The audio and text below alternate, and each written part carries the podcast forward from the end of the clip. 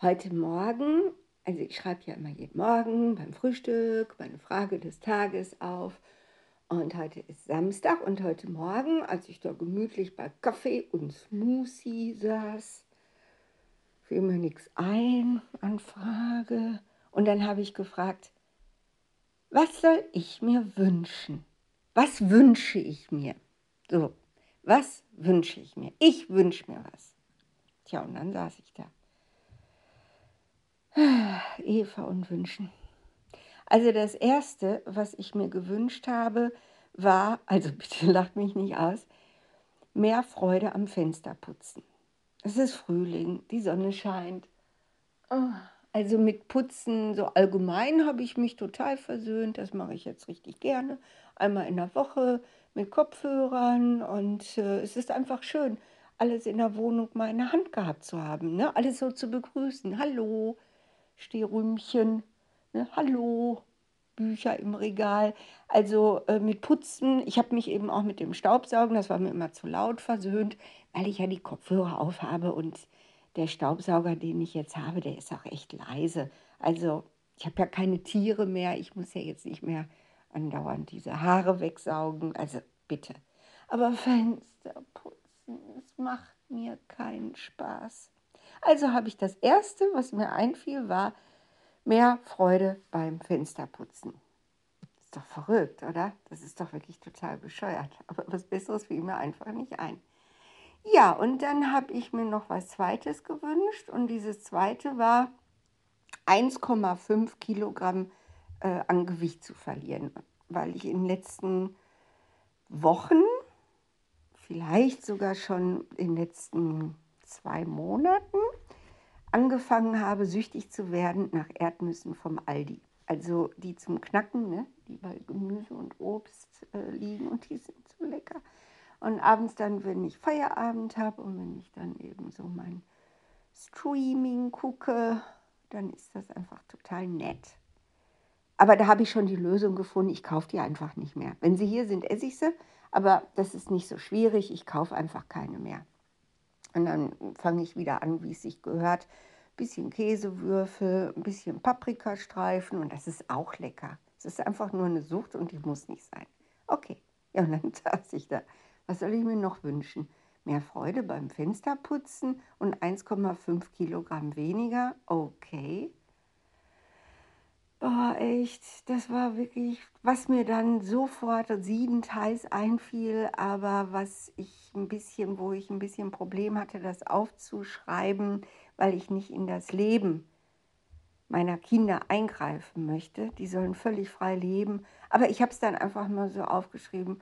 Ich möchte gerne mit meiner Tochter wieder so richtig befreundet sein.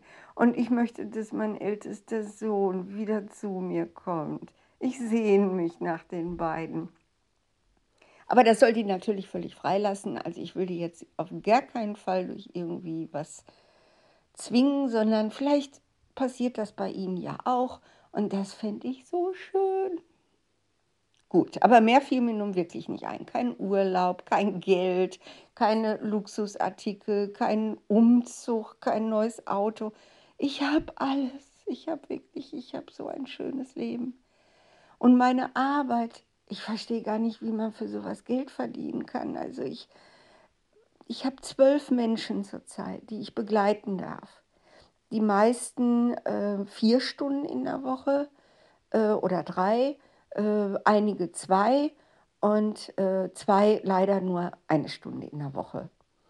Aber äh, das ist schon Wahnsinn. Zwölf Menschen, die ich wirklich intensiv begleiten darf die einen in Präsenz, da treffen wir uns hier in Dortmund, die anderen telefonisch, manchmal auch per Videokonferenz, nur meistens äh, fangen wir dann doch nach einer Zeit an, wieder aufs Telefon überzugehen, weil es ist einfach intimer und schöner. Also Video ist immer so ein bisschen, ähm, ja, so, so formal, formell.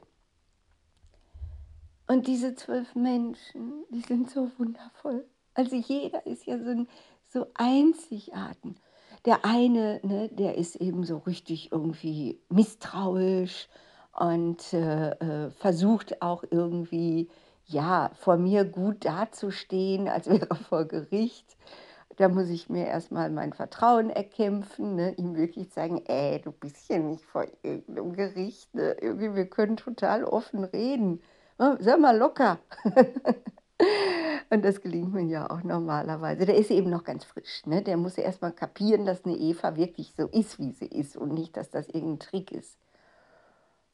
Ja, dann habe ich eben irgendwie die, mit denen ich schon länger äh, zusammenarbeiten darf und wo ich dann immer sage, hä, ich müsste euch Geld bezahlen. Ihr bildet mich immer mehr aus zu dem, was ich mir von Herzen wünsche, nämlich eine immer und immer und immer bessere Coachin und Therapeutin zu werden.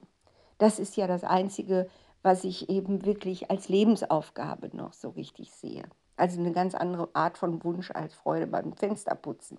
Einfach nur meine Berufung, das, was mich trägt, immer besser sein zu wollen. So wie, wie eine Anwältin sich wünscht, eine immer bessere Anwältin zu sein, die jeden Prozess gewinnt.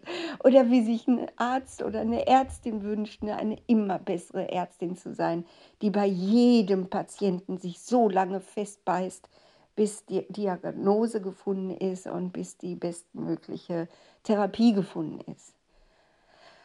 Und äh, da helfen mir meine Leute total bei. Und das ist ganz, ganz großartig. Ne? Sie erklären mir, warum, also hört sich jetzt angeberisch an, ist es aber nicht, warum ich so sie so wirklich unterstütze und, und warum sie so sehr dankbar sind und, und wirklich merken, wie sie sich verändern, seit wir zusammenarbeiten.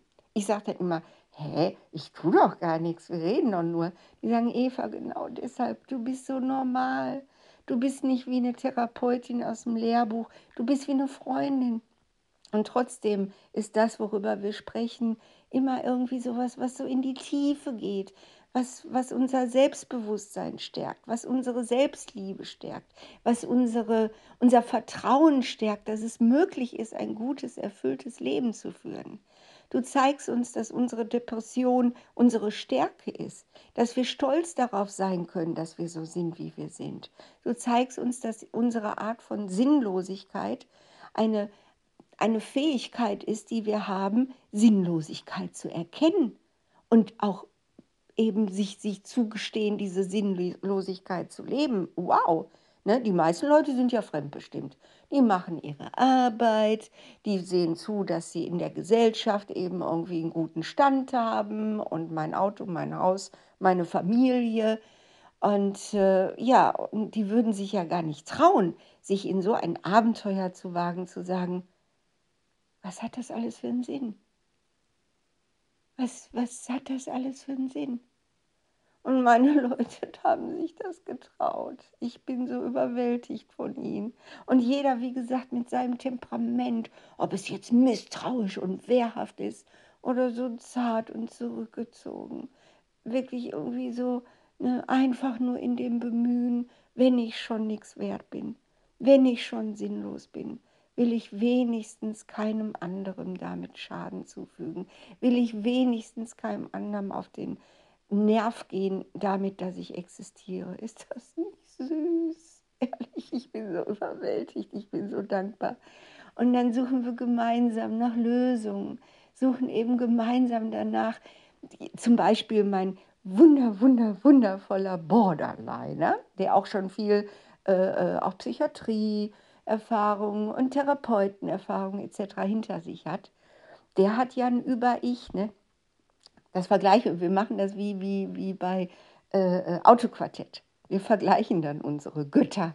Ne, ich sage, mein Gott ist so ein ganz trauriger, der immer sagt, Eva, du hast mich gerade ans Kreuz genagelt. Und der mich mit seinen braunen, tieftraurigen, melancholischen Augen so anschaut, bevor er sich dann umdreht und müde und langsam weggeht, weil Eva ja so böse ist. Das ist meiner. Sein Gott ist jemand, der immer nur an ihm rummeckert. Jetzt mach mal dies, jetzt mach mal das. Ja, das ist ja wohl auch nicht genug. Jetzt fang mal an, ordentlich äh, das und das zu tun ne? und äh, äh mach mal mehr, mach mal mehr. So haben wir zwei ganz unterschiedliche Götter, die uns äh, Mores lehren. Und ja, und dann überlegen wir gemeinsam, was machen wir denn da, ne? Wie können wir denn mit denen ins Gespräch kommen und mal vorsichtig anfragen, ob es eventuell okay wäre, wenn wir zu einer neuen Art von Verhältnis kämen. Und das macht so einen Spaß. Das ist so kreativ. Das ist so viel besser als Computergames, viel besser als Fantasy-Welten, in, in denen man eben sich ja auch beschützt vor der Welt hier draußen. Also ich habe ja einige, die dann wirklich beim Zocken, äh, äh, gerade meine jungen Leute, dann eben irgendwie Schutz haben vor dem, was da draußen alles äh, ja, auf sie einmeckert.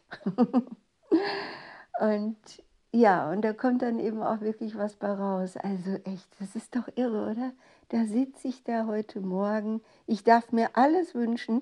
Ich spreche sozusagen gemütlich bei Kaffee und Smoothie mit meinem Gin. Und er fragt, was wünschst du dir? Und alles, was mir einfällt, ist 1,5 Kilogramm weniger wiegen und Freude beim Fensterputzen. Jetzt sag doch mal, irgendwie habe ich auch nicht alle Tassen im Schrank. Aber ich habe ein schönes Leben. Ich habe ein unglaublich schönes Leben.